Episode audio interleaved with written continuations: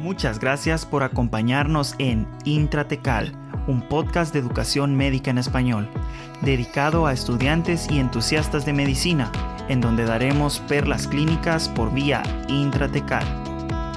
El fin de este podcast es únicamente informativo, no debe entenderse como consejo médico bajo ninguna circunstancia. Bienvenidos. Hola a todos y bienvenidos de nuevo a Intratecal un podcast de educación médica en español. Mi nombre es Arturo Carranza y hoy está conmigo María Jimena Alemán. Hoy compartimos con ustedes un episodio muy especial sobre hiperaldosteronismo. Para ello nos acompaña el doctor Juan José Delgado. Él es médico y cirujano graduado de la Universidad Francisco Marroquín. Realizó su residencia de medicina interna en Geisinger Medical Center tiene un fellow de endocrinología en Dartmouth Medical Center y también tiene maestrías en medicina preventiva y salud pública también en Dartmouth. Bienvenido, doctor Delgado. Es para nosotros un gran gusto contar con usted hoy. Le agradecemos por su tiempo. Y antes de empezar queremos preguntarle, ¿qué fue lo que lo motivó a seguir endocrinología? Cuando empecé medicina, eh, pues estaba bastante interesado en, en, fisiología, me gustaba también bioquímica y me recuerdo desde que eh, hablábamos de, del sistema endocrino en, en, fisiología, pues me llamaba mucho la atención cómo actúan las hormonas y cómo tanto había, eh, podía haber hipersecreción hormonal o hiposecreción hormonal lo, lo, miraba bastante pues, sencillo de entender. Y después cuando pasamos por endocrinología quirúrgica, eh, uno de mis mentores, que es el doctor Peña Alonso, pues eh, creo que después de, haber compartido bastante tiempo con él en, proyectos de investigación y en, otras cosas, ahí decidí que quería eh, volverme endocrinólogo. Sí, sí, pasó con el doctor Peña Alonso, ya me imagino por qué le gustó la endocrino. Creo que todos, todos salimos siendo un poco fans de eso y, y pues a mí la verdad también me gusta mucho la endocrino más que todo, como que por los ejes, que todo es ordenado, todo tiene cierta, cierto orden, ¿verdad? Y MJ creo que también es fan del doctor Peña Alonso.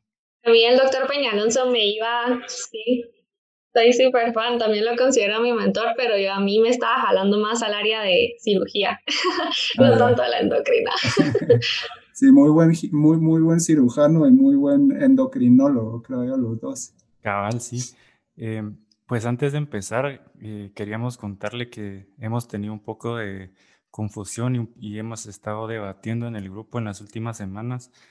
Eh, y porque no, no estamos seguros si todavía se le llama al, a esta condición hiperaldosteronismo o ya es solo aldosteronismo o, o es indiferente, como le decimos? Sí, yo creo que este, le puedes, uno le puede llamar hiperaldosteronismo, uno le puede llamar aldosteronismo, yo creo que no hay diferencia siempre y cuando uno reconozca a qué se, a qué se refiere. Ah, buenísimo, muchas gracias. Entonces creo que ya todos podemos hablar el mismo idioma. Eh, pues empezando ya con, las preguntas, queríamos, eh, queríamos preguntarle eh, qué es el hiperaldosteronismo y cómo lo podemos clasificar. Sí, el aldosteronismo es una condición en la que la concentración de aldosterona está elevada y generalmente la podemos clasificar en, dos, ah, primario y secundario. En aldosteronismo primario, la producción excesiva de aldosterona es independiente de la renina.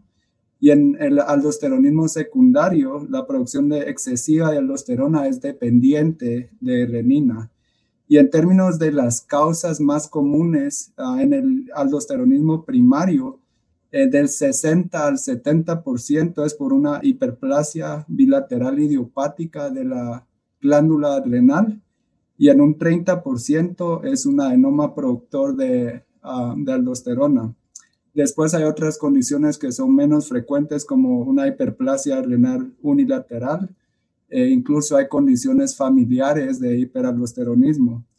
Y si hablamos un poco de aldosteronismo secundario, eh, como dije, el, la aldosterona va a estar elevada, eh, y va a ser dependiente de una renina elevada. Entonces podemos imaginarnos que pacientes que están tomando eh, diuréticos, eh, pacientes que tienen eh, condiciones en las que están perdiendo sodio, por ejemplo, una ileostomía, si tienen hipertensión renovascular o si tienen un tumor que secrete renina, la aldosterona por lo pronto va a estar elevada.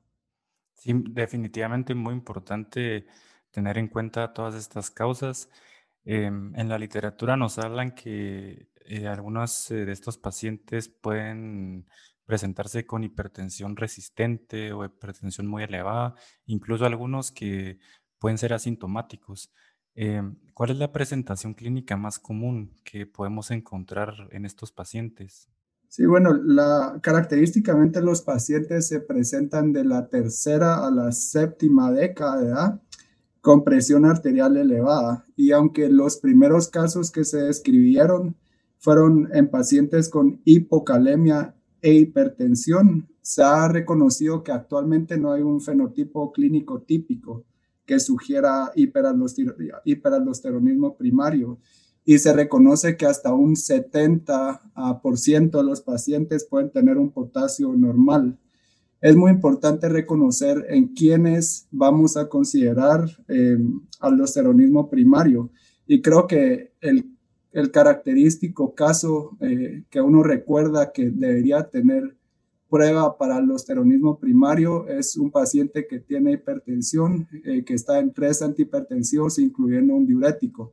Sin embargo, hay otros pacientes, por ejemplo, aquellos que tengan un incidentaloma renal, eh, pacientes que tengan hipertensión y apnea del sueño, pacientes que tengan historia familiar de hipertensión juvenil o eventos cerebrovasculares a edad temprana, es decir, menos de 40 años, eh, familiares de primer grado en pacientes con aldosteronismo primario y aquellos pacientes que tienen hipertensión y fibrilación auricular. Y todo esto, eh, todo esto lo pueden encontrar en las guías de la Sociedad de Endocrinología. Muchas gracias, doctor. Creo que nos quedó bastante claro. Em, siguiendo con lo que usted decía de, de la hipertensión, em, en estos pacientes siempre se observa, eh, por, ejemplo, hipertensión, alcalosis metabólica, hipocalemia. Em, ¿Cuál sería el mecanismo fisiológico que nos explica estas alteraciones? Bueno, empezando uh, porque hay que reconocer que la aldosterona regula el volumen extracelular y la homeostasis del potasio. Entonces, explicando la hipertensión, la hipertensión está explicada por una expansión del plasma y del volumen extracelular que es inducida por los mineralocorticoides y hay un aumento de la resistencia vascular periférica. Y cuando hablamos de la alcalosis y la hipocalemia, eh, el aumento en el número de los canales de sodio abiertos en la membrana luminal de las células principales de los ductos colectores corticales resultan en una reabsorción de sodio aumentada y esto eh, provoca una electronegatividad eh, y esto aumenta la secreción tubular de potasio por, los, por las células tubulares renales e hidrógeno por las células intersticiales renales. Entonces, de ahí que hay eh, alcalosis y, e hipocalemia. Me parece súper importante esto de conocer el mecanismo fisiológico, pero también recordar lo que dijo antes, porque yo, bueno, qué bueno que hablamos del doctor Peñalonso al principio, porque él me dio esta clase y yo me recuerdo que tenía, pues tenía la presentación clásica, ¿verdad? Y en eso tenía hipocalemia. Y él me dice, bueno, y entonces solo le va a sacar pruebas, que vamos a hablar un poquito de eso después, a los pacientes con hipertensión y hipocalemia. Yo, pues sí, es el mecanismo fisiológico, así tiene que pasar. Y él como, no, en realidad pueden tener hiperaldosteronismo sin hipocalemia y no hay que usarlo como tamizaje. Entonces, creo que es súper importante eso de saber por qué funciona, pero después también saber que no siempre va a suceder así. sí. No, sí, es, muy importante. Y otra cosa que hay que recordar es que el sodio podría estar em, dentro eh, del, del, rango de referencia alto o incluso podría estar un poquito elevado, es decir, hipernatremia. Ok, gracias, doctor. Entonces, recapitulando un poquito antes de seguir, eh, el hiperaldosteronismo ocurre por un exceso de aldosterona en la glándula adrenal, ¿verdad? Tenemos el primario y el secundario, depende de la causa. Y los pacientes se presentan, eh, pueden presentarse como una hipertensión severa o refractaria o puede pasar eh, sin diagnosticarse. Eh, los pacientes, además, bueno, los síntomas que usted mencionó, ¿verdad? Relacionados a la misma hipertensión y a las alteraciones electrolíticas. ahora, entrando ya un poco en el diagnóstico, ¿cómo iniciamos el abordaje en estos pacientes? ¿Y de qué nos servirían valores como la concentración de renina en plasma y la actividad de la renina en plasma? Sí, entonces es creo que importante en endocrinología en general reconocer que empezamos por una sospecha clínica. Em, y luego de tener esa sospecha clínica, en términos generales, uno, uno hace una serie de pasos eh, y al final, en muchos casos, es cuando uno eh, ordena estudios de imagen. Y esto es porque es muy frecuente que en muchas de las glándulas ah, que producen hormonas hayan adenomas. Entonces uno podría fácilmente concluir eh, que, que, ese adenoma está produciendo una hormona cuando en realidad es no secretor. Entonces el primer, el primer paso en aldosteronismo primario es la detección del caso. Entonces, luego de que, eh, por ejemplo, un paciente tenga la indicación de, de, hacer más estudios para determinar si tiene aldosteronismo primario o no, eh, vamos a medir la concentración de aldosterona en plasma y la actividad de renina en plasma o la concentración de renina en plasma. Y se sospecha de aldosteronismo primario si la actividad de renina en plasma está supresa y esto es menor de un nanogramo por mililitro por hora. Y la concentración de aldosterona en plasma está elevada y esto es más de 10 nanogramos por decilitro. Y esto es una herramienta para detectar los casos, pero en la gran mayoría ah, de los resultados positivos se debe seguir con una prueba de supresión de aldosterona. Eh, y hay ciertas excepciones, por ejemplo, eh, si un paciente tiene hipertensión y tiene hipocalemia espontánea y aldosteronismo primario marcado, es decir, una concentración de aldosterona mayor a 20 nanogramos por decilitro, eh, podemos omitir la prueba de confirmación y podemos eh, hacer el estudio de imagen. Y esto también lo pueden encontrar en las guías de la Sociedad de Endocrinología. Es súper, doctor. La verdad que me gustó eso que dijo de las excepciones, eh, porque incluye eso de hipocalemia espontánea. Y yo me recuerdo que la primera vez que revisé estas pruebas, yo decía, ¿cómo así hipocalemia espontánea? Que no es una hipocalemia espontánea. Y después me recordé que existen muchos medicamentos que pueden alterar estas pruebas. Em, y bueno, en cuanto a esto, ¿cómo analizamos estas pruebas de, de aldosterona o renina con pacientes que tienen, por ejemplo, inhibidores de la enzima convertidora de angiotensina o antagonistas de los de los ARAS. ¿Tenemos que cambiar o, digamos, vale la pena quitarle estos medicamentos a los pacientes y hacerle las pruebas o las hacemos incluso con los medicamentos? Sí, en términos generales se ha reconocido en los últimos años que hay una, eh, no, no, se diagnostican tantos casos de aldosteronismo primario y en gran medida es porque eh, las guías a veces son muy complejas de seguir entonces, eh, por ejemplo, uno de los, de los doctores que ha estudiado bastante eh, sobre aldosteronismo primario, hace mucha investigación en enfermedades renales, eh, su nombre es Bill Young, él está en, en, Mayo Clinic en Rochester. Él lo que recomienda es no, no, o sea, no parar ningún antihipertensivo y medir la concentración de aldosterona y renina.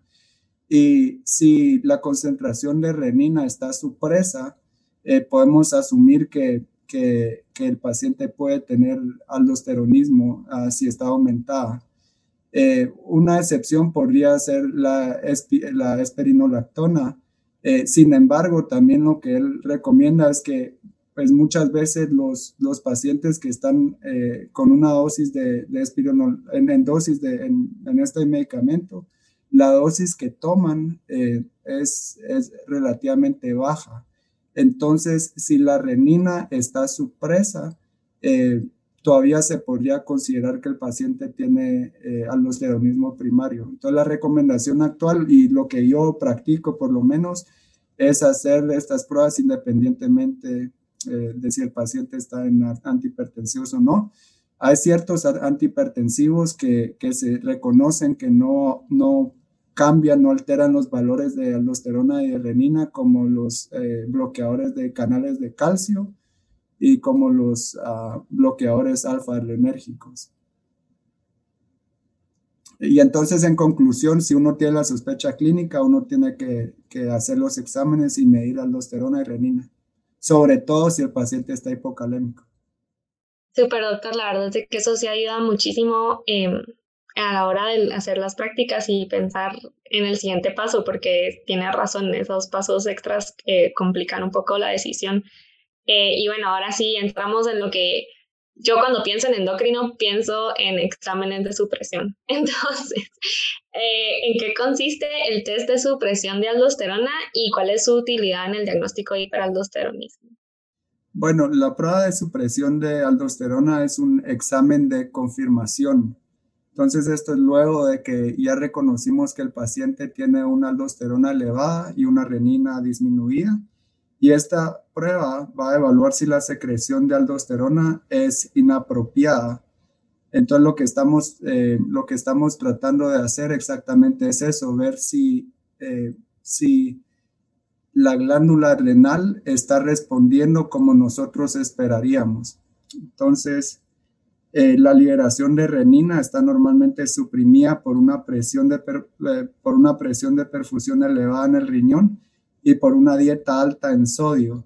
Entonces, dentro de las pruebas de supresión de aldosterona están el examen con dieta alta en sodio y la infusión intravenosa de solución salina.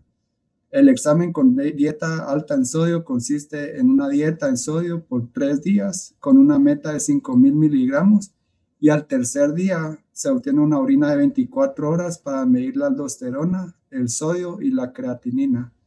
Y la infusión intravenosa de solución salina consiste en, administrar 2 litros de solución salina al 0.9% durante 4 horas y se obtiene una muestra de sangre para medir la concentración de aldosterona en plasma. Entonces, en estas dos pruebas, lo que nosotros esperaríamos ver en un paciente que no tiene aldosteronismo primario es que la aldosterona se eh, disminuya. Eh, no voy a hablar de los valores porque eso es algo que uno los puede encontrar en, las guías, pero, pero es simplemente eh, eso, que uno esperaría en un paciente que no tiene aldosteronismo primario, en un paciente que no tiene eso, aldosteronismo primario, que los niveles de aldosterona vayan a, suprimirse con, con, sodio y con eh, aumento del volumen intravascular. Excelente, doctor. Em, fue súper claro, la verdad. Uno, con razón es endocrinólogo, porque yo estas pruebas que ustedes siempre dicen que son súper fáciles y que la endocrina es lógica, y a mí me cuesta muchísimo. Em, pero bueno, entonces el siguiente paso que tenemos son los estudios de imágenes y ya tuvimos la sospecha clínica, hicimos las pruebas eh, de renina y aldosterona y salieron normales, hicimos un test de supresión de aldosterona y como usted dice, el paciente no suprimió la aldosterona con una carga de sodio alta y entonces hacemos imágenes. ¿Para qué y cómo? Sí, pues el, el estudio de imagen lo utilizamos para conocer la etiología del aldosteronismo. Eh, y en general lo que, lo que hacemos es una tomografía de, abdomen con, con, protocolo adrenal en pacientes, en pacientes quienes tienen eh, insuficiencia renal crónica, pues no utilizamos medios de contraste. Súper, y ahora como usted ya medio nos contó un poquito de esto, ¿qué pasa si tenemos hiperaldosteronismo y una masa adrenal? Em, ya podemos concluir que tenemos un adenoma productor de aldosterona y lo vamos a meter a sala o todavía no podemos hacer esa presunción? Eh, esa es una buena pregunta porque en términos generales, ah, dado que los adenomas adrenales son frecuentes, y que los adenomas productores de aldosterona pueden ser pequeños y no visibles en tomografías, se requiere de, de exámenes adicionales para determinar la fuente de secreción excesiva de aldosterona, utilizando una prueba que es un muestreo venoso adrenal. Es decir, que no podemos concluir que un adenoma adrenal es que está produciendo la aldosterona. Sin embargo, como, como en medicina, como en todo, hay excepciones. Y esto es, por ejemplo, si un paciente tiene un macroadenoma solitario que es unilateral, eh, que tenga una baja atenuación, es decir, menos de 10 unidades Hounsfield, y una morfología de la glándula renal contralateral que sea normal en un paciente joven que sea menor de 35 años con aldosteronismo primario severo, donde eh, la adrenalectomía unilateral podría ser una opción razonable. Y otra excepción podría ser un adenoma adrenal que está coproduciendo cortisol. Eh, por lo general, los adenomas que producen cortisol ah, son más grandes, entonces uno podría eh, saltarse ese paso y podría saltarse el paso de, de hacer eh, la muestra de, de, la, de, la, vena adrenal y hacer una, una adrenalectomía unilateral. Y esto es porque eh, se podrán imaginar que si tomamos ah, muestras de la vena adrenal eh, y para esto eh, estamos midiendo la concentración de aldosterona y de cortisol en la vena adrenal y en la vena cava inferior, pues la tasa entre aldosterona y cortisol va a estar, va a estar alterada. Entonces va a ser un poco más difícil de investigar. Excelente, doctor. Ahora que ya nos dijo cortisol, se comprometió a hacer un episodio con nosotros de hipercortisolismo. Va a tocar en algún momento porque ese tema también es súper interesante. Em, y bueno, ahora otra vez repasando los pasos, tuvimos la sospecha clínica, hicimos la prueba de renina, alosterona, salieron anormales, tratamos de suprimirlo con sal o sodio, como ustedes lo quieran decir, no lo suprimimos, hicimos un eh, estudio de imagen, salió normal eh, y confirmamos hiperaldosteronismo primario. Eh, en términos generales, ¿cómo lo tratamos? Sí, y ahí solo quisiera mencionar que en realidad cuando, cuando hacemos, voy, a, explicarlo como fácilmente, como hacemos la muestra de, de, la vena renal, es que primero obtenemos al mismo momento, por lo general se utiliza una, una infusión de ACTH, um, de cosintropin, y se obtiene de la vena adrenal una muestra de, cortisol al mismo tiempo que la vena cava inferior. Y, y hay dos, dos, índices. Uno se llama um, índice de selectividad en el que estamos comparando la concentración de cortisol en la vena adrenal derecha, izquierda y comparamos, por ejemplo, entonces estaríamos comparando la concentración de cortisol en la vena adrenal con la concentración de cortisol en la vena cava inferior y esperaríamos que la, concentración en la vena renal sea cinco veces más que en la vena cava inferior.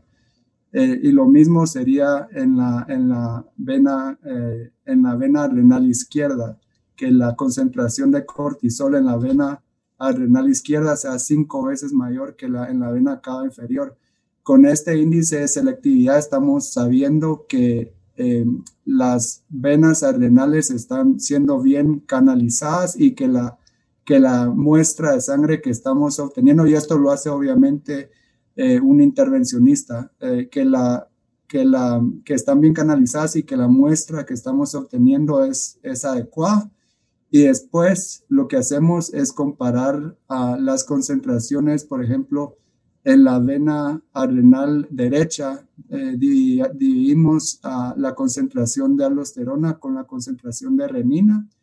eh, después la concentración de cortisol, ah, de aldosterona, y la, la concentración de cortisol en la, en la vena adrenal izquierda.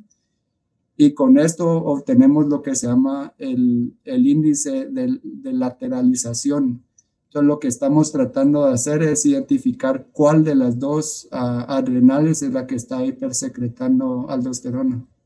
Buenísimo, doctor. Gracias por esa, eso, porque la verdad es que uno, bueno, cuando lee por primera vez muestreo venoso suena bastante fácil y es súper complicado esos pasos y bueno, la verdad es que espero ver más de esto en el futuro, pero por el momento nunca he visto uno eh, y sí, eh, ojalá alguna vez lo, lo logre ver, porque suena muy complicado.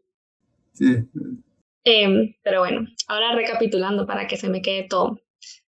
Hacemos sospecha clínica, mediciones de renina, aldosterona, tratamos de suprimirlo, eh, no se suprime la aldosterona, hacemos estudios de imágenes que no son suficientes para confirmar un adenoma productor de aldosterona, entonces hacemos un muestreo venoso y en conclusión tenemos hiperaldosteronismo primario. Eh, ¿Nos podría decir algunas generalidades del tratamiento? Eh, en términos generales, la meta del tratamiento es prevenir la morbilidad y la mortalidad que está asociada a la hipertensión arterial, a la hipocalemia, el daño cardiovascular y la nefrotoxicidad.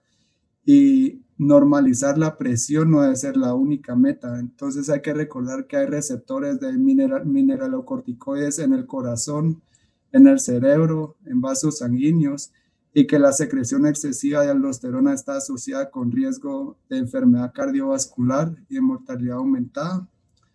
La normalización de los niveles de aldosterona y bloqueo de receptores de mineralocorticoides debe ser parte del manejo.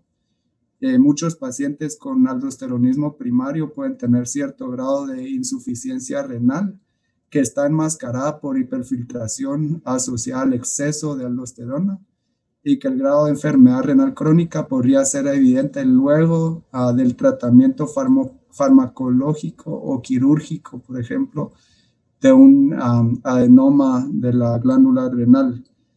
Eh, la etiología del, del, aldosteronismo primario va a determinar el tratamiento apropiado. Por ejemplo, se utiliza la adrenalectomía unilateral laparoscópica en pacientes quienes tienen un adenoma productor de aldosterona o hiperplasia renal unilateral.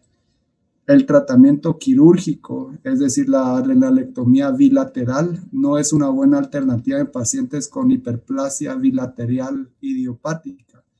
Y en estos casos, el tratamiento con antagonistas de los receptores de mineralocorticoides es el ideal.